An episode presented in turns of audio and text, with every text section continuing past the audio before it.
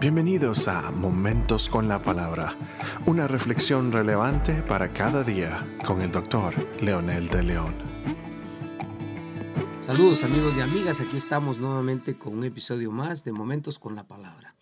Esta vez quiero llevarlos al libro de los Salmos capítulo 27 versículo 4 en la nueva traducción viviente que dice, Lo único que le pido al Señor, lo que más anhelo, es vivir en la casa del Señor todos los días de mi vida deleitándome en la perfección del Señor y meditando dentro de su templo.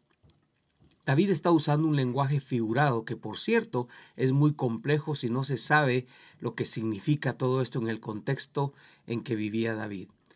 El contexto entonces del versículo tiene declaraciones poderosas que hacen entender la actitud del, salmista para entrar en la casa del Señor. Él lo dice desde los primeros versículos, Dios es luz. Esto significa vida, sentido a la vida común. También es salvación, es protección, es fortaleza en los versículos siguientes. Entonces tiene mucho sentido para que el salmista lo busque en su casa en tiempos difíciles. Él sabe que la vida no es fácil. La primera parte de este versículo revela la prioridad en la vida del salmista. Esta es la clave de todo su éxito, victorias y alegrías en todas sus batallas. En otros salmos aparece el mismo mensaje, me deleitaré en el Señor y por supuesto tendrá sus consecuencias. Busqué al Señor y por supuesto que tuvo sus consecuencias. Estuve quieto ante su presencia y tuvo sus consecuencias. Esto es maravilloso. Es el poder de la gracia infalible de Dios cuando buscamos su presencia, el resultado que trae a nuestras vidas. Dios espera esta actitud de parte de nosotros para mover su mano poderosa. Qué principio más interesante, es una ecuación tan sencilla, pero es, es tan efectiva. Para el salmista estar en su casa es estar en su presencia, pero una presencia activa, deleitándose, es adorando, contemplando, obedeciendo y meditando. ¿En qué podría estar meditando David? Precisamente en su ley, en su palabra conocida en ese tiempo que era la llamada Torá pero también meditando en la forma en que Dios le ha bendecido, protegido y guardado en toda su trayectoria. El santuario no es necesariamente el lugar físico ahora, sino lo que ese lugar físico podría representar para David, que es la presencia misma de Dios, donde todo el pueblo buscaba a Dios para adorarle. Este es el mismo principio que el Señor estableció en su palabra en Mateo 6:33. Buscad primeramente el reino de Dios su justicia y otra vez esto tendrá sus consecuencias. Añadiduras que no solo son comida, pero es alegría, felicidad en medio de cualquier circunstancia y tantas otras respuestas a las necesidades humanas. Una pregunta que sale de esto es ¿por qué mucha gente no vive agradecida?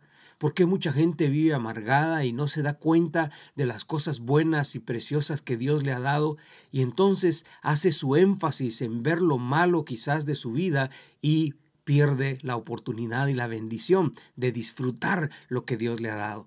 Es precisamente cuando no tenemos bien claro ese principio de que Dios en su mm, manera tan linda de tratar a los humanos nos ha dado cada circunstancia con el propósito que lo disfrutemos y que saquemos provecho de cada situación que vivimos. Todo lo escrito en la palabra tiene sentido y conexión. Dios nunca se equivocó al demandar lealtad, gloria y honra. Él es el único Dios verdadero que merece nuestra adoración, honra, lealtad y servicio. Imposible no ver la marcada diferencia entre los verdaderos adoradores y los religiosos que pretenden ser adoradores. Para poner en perspectiva el pasaje del salmista, Pablo toma la iniciativa y reconoce que esta es la verdad absoluta de Dios, su presencia en nuestras vidas, que hace la gran diferencia. Pablo le escribe a los romanos en 8:31 y 35 cuando dice, entonces, ¿qué diremos a esto? Si Dios está por nosotros, ¿quién estará contra nosotros? ¿Quién nos separará del amor de Cristo? ¿Tribulación o angustia o persecución o hambre o desnudez o peligro o espada? es el mismo principio del salmista. Esto es eh, lo que encierra el mensaje central de la palabra y lo que el salmista está diciendo en este pasaje. El que está al abrigo del Altísimo, el que deja que el Señor lo proteja, ¿quién lo puede arrebatar?